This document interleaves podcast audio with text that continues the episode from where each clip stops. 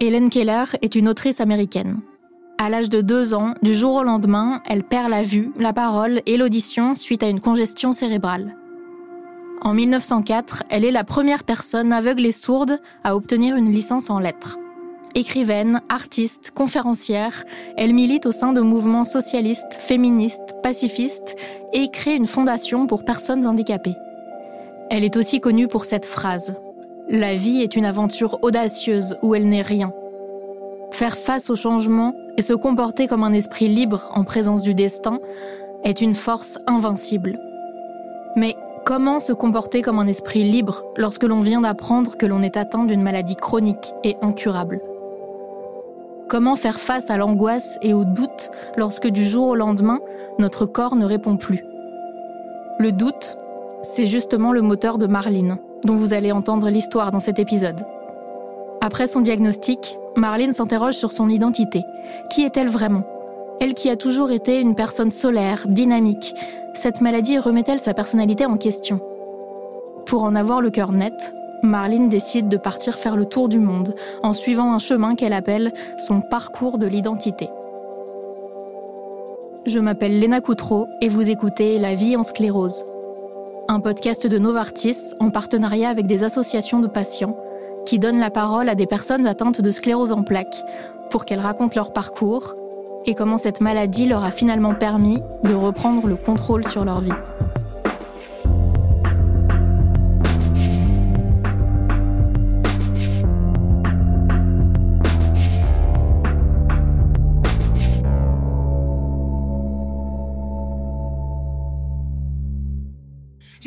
Mes bras, je peux les perdre à tout moment. Puisque mes jambes, je peux les perdre à tout moment. Autant en profiter pendant que je les ai.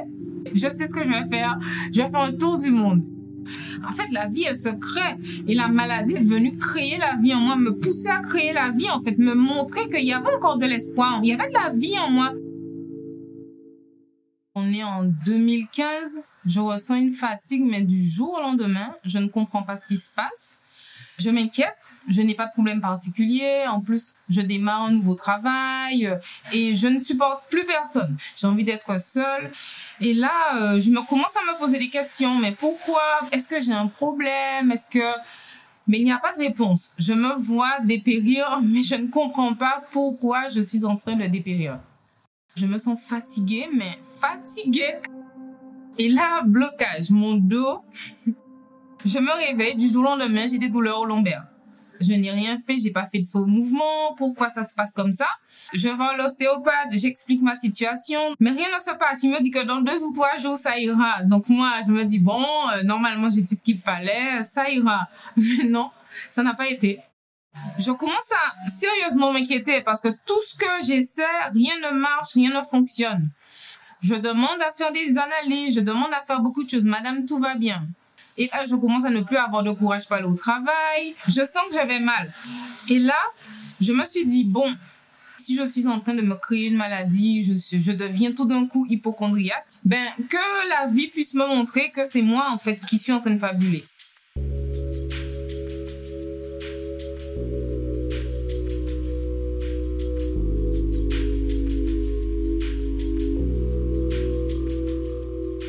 Je pars fin octobre 2017 en Équateur. Je ressentais vraiment le besoin fort d'être avec moi-même. Bon, on est en novembre là, hein, en novembre 2017.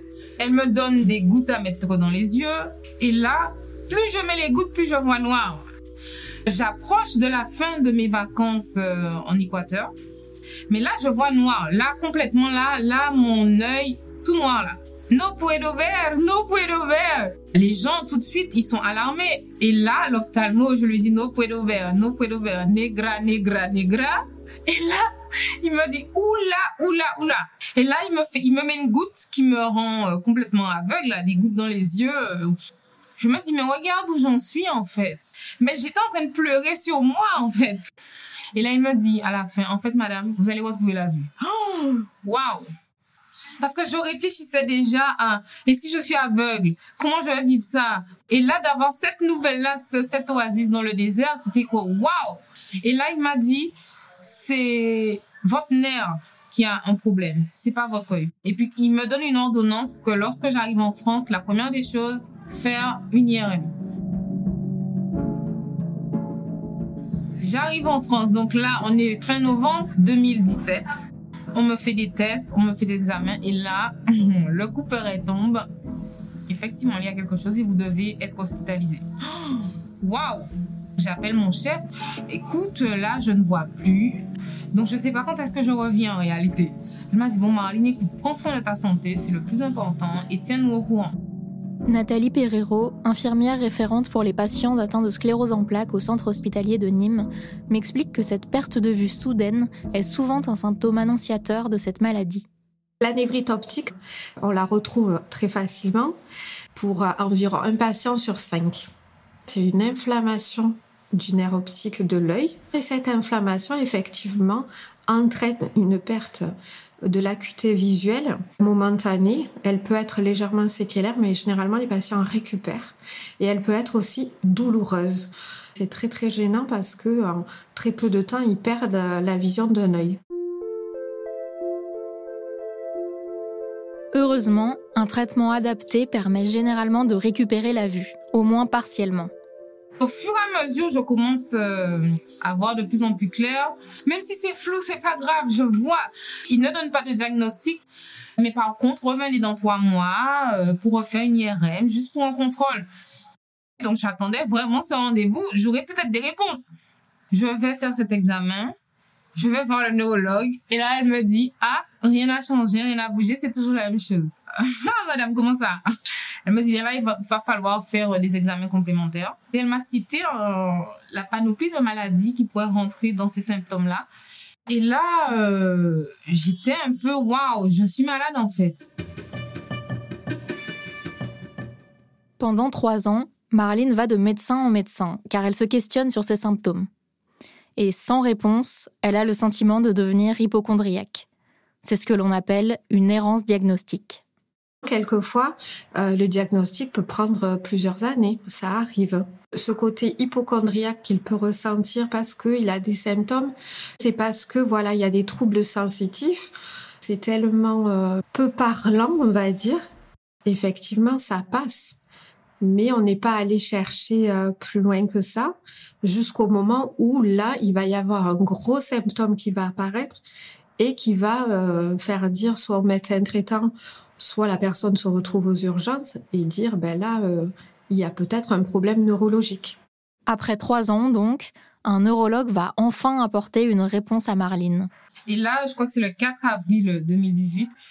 Elle dit juste ah ben c'est bien ça hein, c'est oui oui c'est c'est ça. En fait elle ne dit rien donc mais elle me fait comprendre qu'il y a vraiment quelque chose. Et comme c'est il n'y avait que la sclérose en plaques qui était restée dans ma tête, je lui ai dit, Madame, euh, vous voulez dire euh, que je suis atteinte de sclérose en plaques? Et là, elle me dit, c'est bien ça. Ah ouais. Je suis restée sans voix en fait. Je, je ne comprenais pas ce qui m'arrivait, mais comme j'étais devant elle, j'ai dit je ne vais pas pleurer. Elle m'a juste expliqué au niveau médical voilà, euh, au niveau de la sécu, il va falloir donner tel papier, il va falloir euh, tout ce qui était euh, protocolaire, elle m'a tout donné et vous devez faire des IRM tous les trois mois, venir me voir ensuite, il faut faire des suivis. elle m'a expliqué tout ça, moi j'étais dans, dans une nébuleuse en fait, je l'écoute mais sans l'écouter. Après, je sors de l'hôpital, je marche, je suis en train de marcher mais c'est pas moi en fait.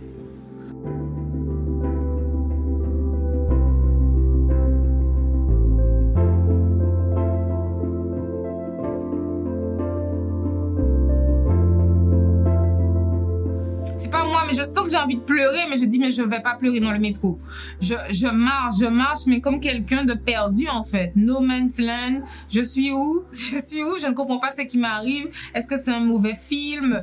Et j'arrive au travail, et là, mon chef me dit, alors Marlene, c'est quoi les résultats? Qu'est-ce qu'ils t'ont dit? Et j'ai commencé à pleurer. J'ai dit, ils m'ont dit que j'ai la sclérose en plaques. Elle me dit, mais Marlene, tu veux rentrer chez toi? Je dis, non, non, non, mieux faut que je rentre pas chez moi parce que je sens que je vais péter un câble chez moi. Mais je pleurais devant mon ordinateur. En réalité, j'étais devant l'ordi, mais j'étais en train de pleurer. Je réfléchissais à ma vie, mais j'ai dit, mais qu'est-ce qui m'arrive? L'annonce diagnostique pour les patients, c'est un peu le couperet qui tombe. On annonce quand même une maladie chronique. Donc, ils ont une vision assez terne, en fait, de leur avenir. Donc moi, je les rassure en leur euh, disant que voilà, l'image du fauteuil roulant, c'est plus l'image du téléthon associé à d'autres pathologies. Et euh, avec euh, la mise en route de nouveaux traitements, la prise en charge et la surveillance des patients, comme je leur dis, on va faire équipe tous ensemble pour que vous viviez votre vie le plus normalement possible. Certes, vous avez un sac à dos qui s'appelle une sclérose en plaques, mais pour nous, le but, c'est ensemble, vous allez pouvoir vivre votre vie. On va tout faire pour que vous viviez votre vie le plus sereinement possible et le plus normalement possible. Après l'annonce du diagnostic, Marlene ne reste pas seule. Au travail comme dans le monde médical, elle rencontre des personnes qui la soutiennent au quotidien. Et j'ai demandé à des amis, est-ce que dans leur entourage, ils ont du monde qui a la sclérose en plaques, tout ça? Et ça m'a beaucoup aidé, je dois dire. Hein. C'est eux qui m'ont appris à, à connaître la maladie, à me calmer quand j'étais, oh, mais qu'est-ce qui va m'arriver, qu'est-ce qui va m'arriver? Même une collègue qui, elle, avait préféré ne pas le dire au travail, quand elle a su que moi je l'avais, elle est venue me parler, elle m'a dit, Marlene, tu sais, moi aussi j'ai cette maladie. Ah ouais, ça a été un vrai soutien, cette collègue. Hein. Elle me disait, Marlene, courage, ça ira. Parce que je me suis dit, maintenant, il se pourrait que je sois en fauteuil roulant et c'est ce qui crée aussi beaucoup de dépression parce que aujourd'hui je vais bien, demain je ne sais pas. Aujourd'hui je marche, demain je ne marche plus. J'ai dit bon, commence déjà à te renseigner. Comme ça, le jour où ça arrive, mais tu seras prête. Si ça arrive. Et là, j'ai pensé au handisport, les paralympiques. Je me suis dit, mais ces gens-là, euh, ils sont en fauteuil roulant, ils font énormément de choses.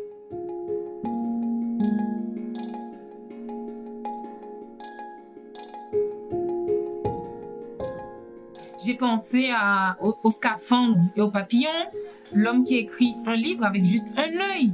J'ai pensé à Stephen Hawkins, grand astrophysicien. J'ai dit, mais attends, mais ces gens-là me redonnent espoir. Ils me font comprendre que ma vie n'est pas finie, que ma vie ne dépend pas de mon corps, ma vie dépend de mon esprit. Du coup, je continue, je continue à aller au travail, mais je vais pas bien. Je suis en mode, je suis phoque en fait, je suis phoque. Mais là où ça a été euh, vraiment glacial pour moi, c'est quand le neuro-ophtalmo m'a dit que je pouvais perdre la vue de nouveau. J'ai dit là, euh, je crois que je vais folle, en fait. J'ai été, j'ai dit, mais ça se passe comment pour euh, le suivi psychologique? J'ai dit, madame, je veux qu'on en ait vous, tout de suite. Je ne peux plus. Je vais voir le psychologue. Et là, je me rends compte que la maladie vient réveiller des blessures en moi. Quand on m'a dit que jouais un statut de travail handicapé, ben j'ai vrillé aussi. J'ai dit oula, oula, oula, qu'est-ce qui se passe? J'étais pas bien.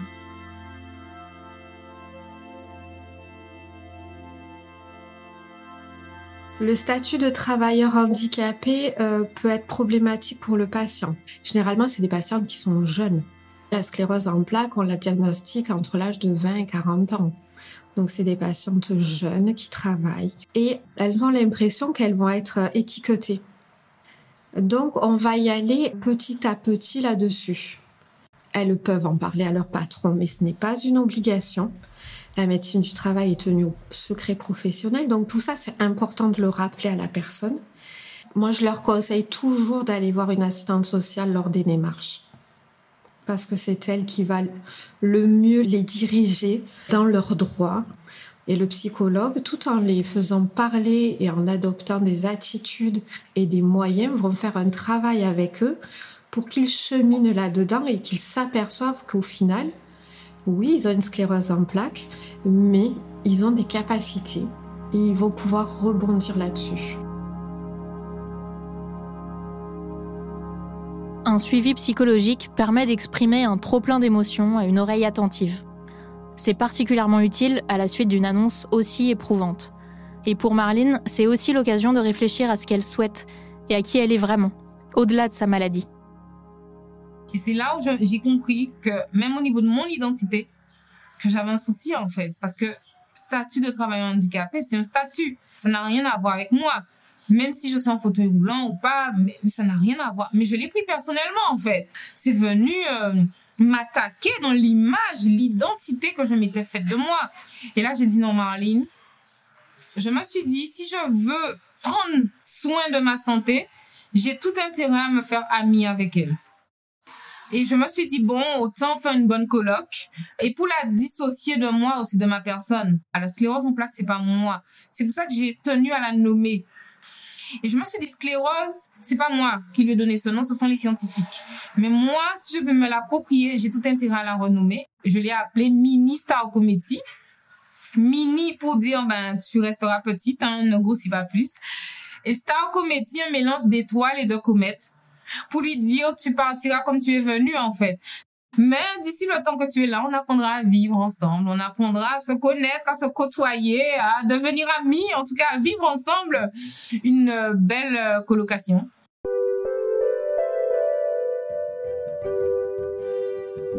Je suis partie à Londres à cette même période-là.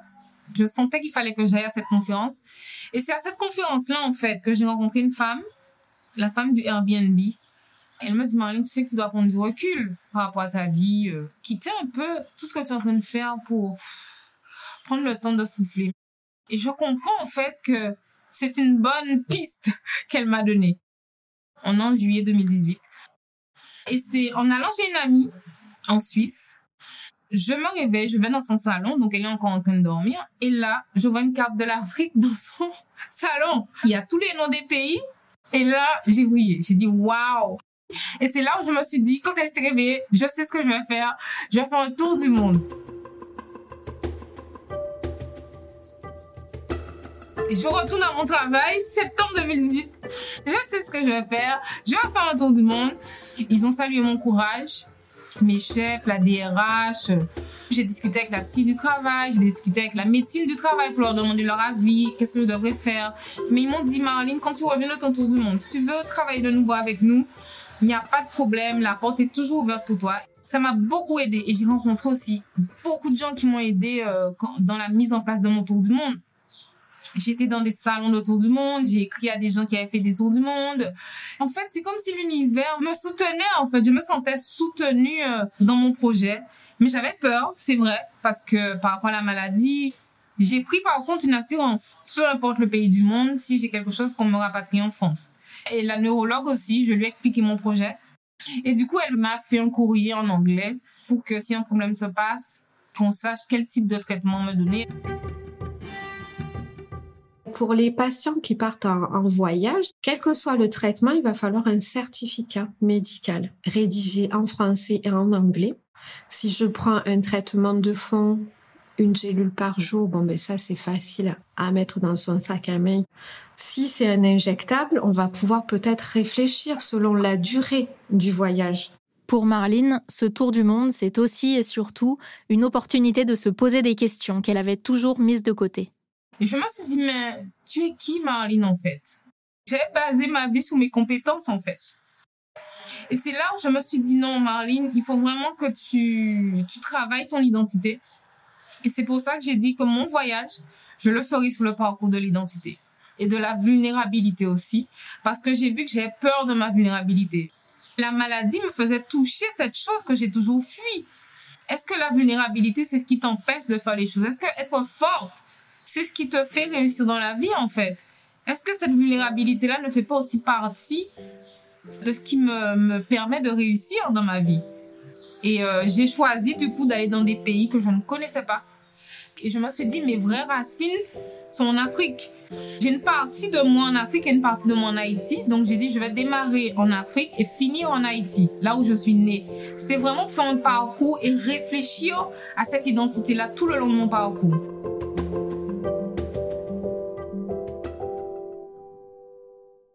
Je pars le 5 novembre 2018, donc j'avais peur, hein. j'avais énormément peur parce que là, je suis là, waouh, j'ai préparé tout ça. Maintenant, le jour, c'est là, quoi. Je passe à mon travail, prendre les derniers documents. J'ai mangé une dernière fois avec mes collègues. Et puis là, j'arrive en Éthiopie le 6 novembre. J'ai dit, bon, ça y est, nous y sommes. Mais j'avais énormément de fatigue. Mais les gens ont été vraiment sur ma route. J'ai rencontré que des gens qui m'ont, qui ont pris soin de moi. J'ai été reçue chez l'habitant en Éthiopie, mais je dormais euh, chez les gens, euh, mais oh, je dormais toute la journée. J'expliquais à chaque personne quand j'arrivais, voilà, j'ai telle maladie et ça pourrait que parfois vous voyez que je ne me réveille pas. Mais il ne faut pas s'inquiéter, c'est juste qu'il me faut vraiment du repos. L'infirmière Nathalie Perrero précise que lorsque l'on est atteint de sclérose en plaques, les pays chauds et la chaleur en général peuvent parfois générer des symptômes semblables à ceux de la maladie. La sensibilité à la chaleur pour les patients euh, atteints de sclérose en plaques est un indicateur et il faut leur signaler parce que lors d'un voyage, l'été, il y a une augmentation de notre température corporelle qui se fait et ça peut entraîner des petits symptômes. Une fois que votre corps va reprendre sa température normale, ces symptômes-là vont partir tout seuls.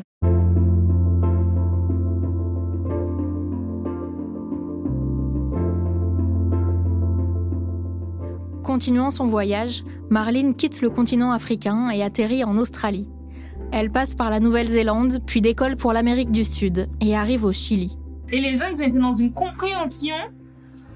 On m'a amené le repas dans ma chambre. Les gens mettaient des gens à ma disposition pour venir me chercher en voiture. Les gens portaient mon sac. Parfois, je trouvais que c'était même trop. Mais c'était, waouh, j'avais besoin de ça, en fait.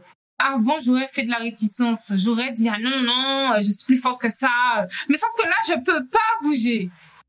Puis je pars au Brésil, je rencontre un homme qui dort dans la rue et j'ai ce désir de prendre cette personne-là dans les bras. Et je demande à ma copine, est-ce qu'il me donne l'autorisation de le prendre dans mes bras?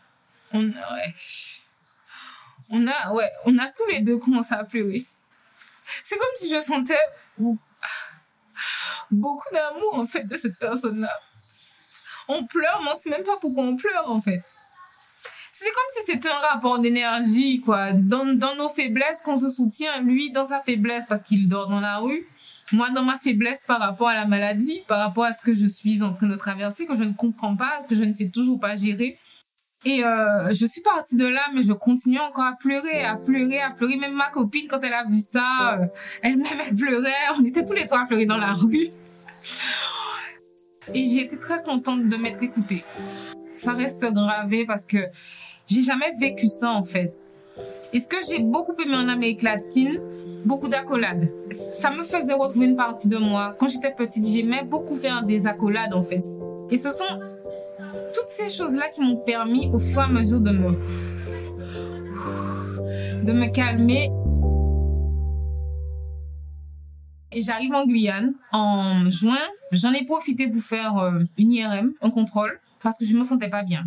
Et là, je vais voir un neurologue. Il me dit, madame, ça va pas là. Hein. Donc, du coup, j'ai déjà à l'hôpital en Guyane, on m'a fait les traitements. Et là, je me suis dit, bon, Marlene, le but, ce n'était pas de faire le maximum de pays. Le but, c'était de te reconnecter avec toi. Ça m'a fait mal au cœur d'annuler mes billets et de ne pas finir comme je le voulais en Haïti. Mais je dis, Marlene, ta santé avant tout, en fait.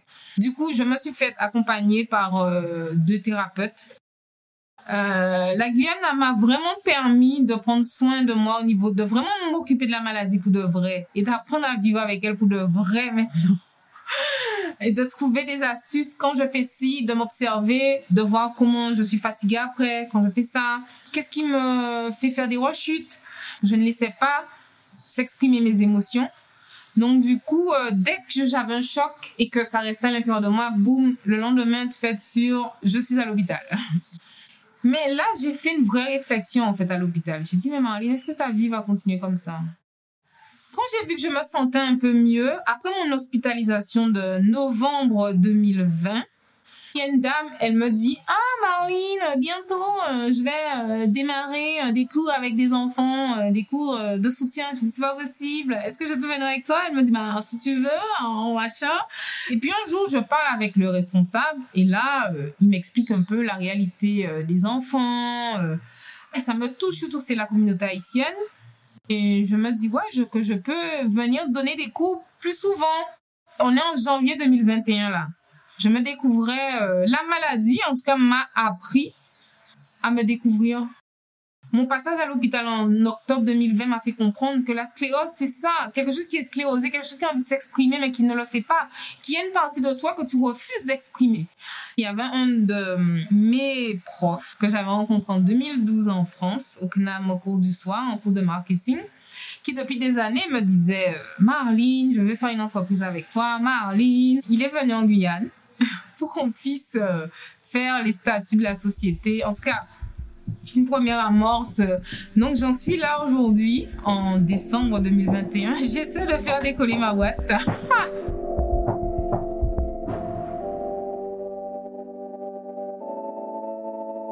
Pour moi, c'est une nouvelle page de ma vie. Je l'aborde euh, sereinement. La maladie ne me laissait pas le choix. C'était comme si, Marlene, tu vas aggraver ton cas. Si tu ne le fais pas, en fait, tu iras à l'hôpital tout le temps. Et comme je ne voulais plus aller à l'hôpital, j'ai dit, je vais, je vais travailler, je vais faire quelque chose. Mais peu importe ce qui t'arrive, la maladie, oui, c'est vrai qu'il faudra s'adapter, tout ça. Mais ta vie, tu peux faire tellement d'autres choses, en fait. Moi, il y a plein de choses. J'aurais jamais fait d'autour du monde si j'avais pas eu la sclérose. Mais là, c'est comme un désir c'est vital. Ne t'inquiète pas pour demain. Fais aujourd'hui, après tu verras. La vie te veut du bien. La maladie est un vrai tremplin. Ministre en comédie est vraiment un tremplin pour moi parce qu'elle me rappelle que je suis vivante. Ah, j'ai envie de pleurer quand je dis ça. Et quand j'ai perdu la vue, je me suis dit, waouh, maintenant je vois. Pour de vrai, là, maintenant je vois. Maintenant, je comprends ce que c'est l'instant présent. Selon l'infirmière Nathalie Perrero, vivre l'instant présent, ça passe aussi par se lancer des défis à soi-même. Pour se sentir dans l'action, pour sentir que l'on profite à 100% de toutes les capacités que notre corps nous offre aujourd'hui. Cette envie de voyage, c'est OK, j'ai une sclérose en plaques, je ne sais pas de quoi le futur est fait, ben, je vais le faire maintenant. Ça leur prouve leur capacité de se dire ben, finalement, oui, j'ai une sclérose en plaques, mais je peux faire plein de choses que ce soit des voyages, que ce soit me remettre au sport. J'ai une petite anecdote, il y a quelques années de ça, en fait, on a un patient qui est parti en voyage, par contre, c'était pas du tout organisé. Et il est parti en Thaïlande. La chaleur, donc il m'appelle, un petit peu paniqué en disant, oh là là, je fais une poussée, je viens d'arriver dans ce pays, euh, je sais plus quoi faire. Donc là, je l'ai rassuré, je l'ai questionné sur ce qu'il ressentait, sur ce qui se passait. Et puis au final, il a pu finir son voyage tranquillement et reprendre son traitement derrière euh, sans souci. Il a eu le bon réflexe de dire oula, j'appelle la personne référente en fait à qui euh, je sais que je peux m'adresser et ça c'est hyper important d'avoir un numéro de téléphone quand on part dans des pays comme ça pour pouvoir avoir euh, une écoute et on va faire en sorte, en leur donnant des conseils, en, y allant petit à petit et vraiment en les, en les suivant et en disant voilà, ça c'est possible. Par contre, là, attention. Par exemple, ben, ça fait combien de temps que vous n'avez pas fait de sport? Allez-y doucement. Je leur dis surtout une hygiène de vie. C'est ce qui est important. Se prouver à soi-même euh, que finalement, euh, on est chouette, on est bien, on a plein de ressources ça a été compliqué pour moi de faire le deuil de l'ancienne Marlene, la Marlene en bonne santé. Je devais maintenant revêtir la nouvelle identité de Marlene avec ministre Committee.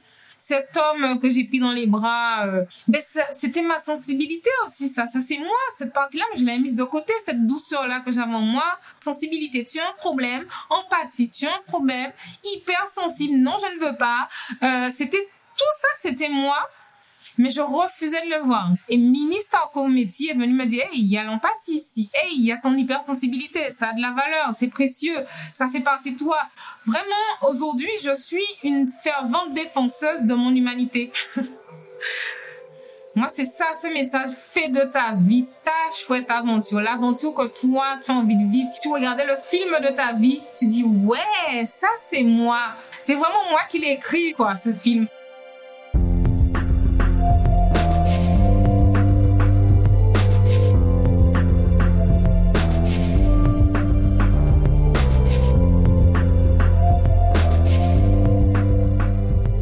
D'entendre Marline et Nathalie Perrero.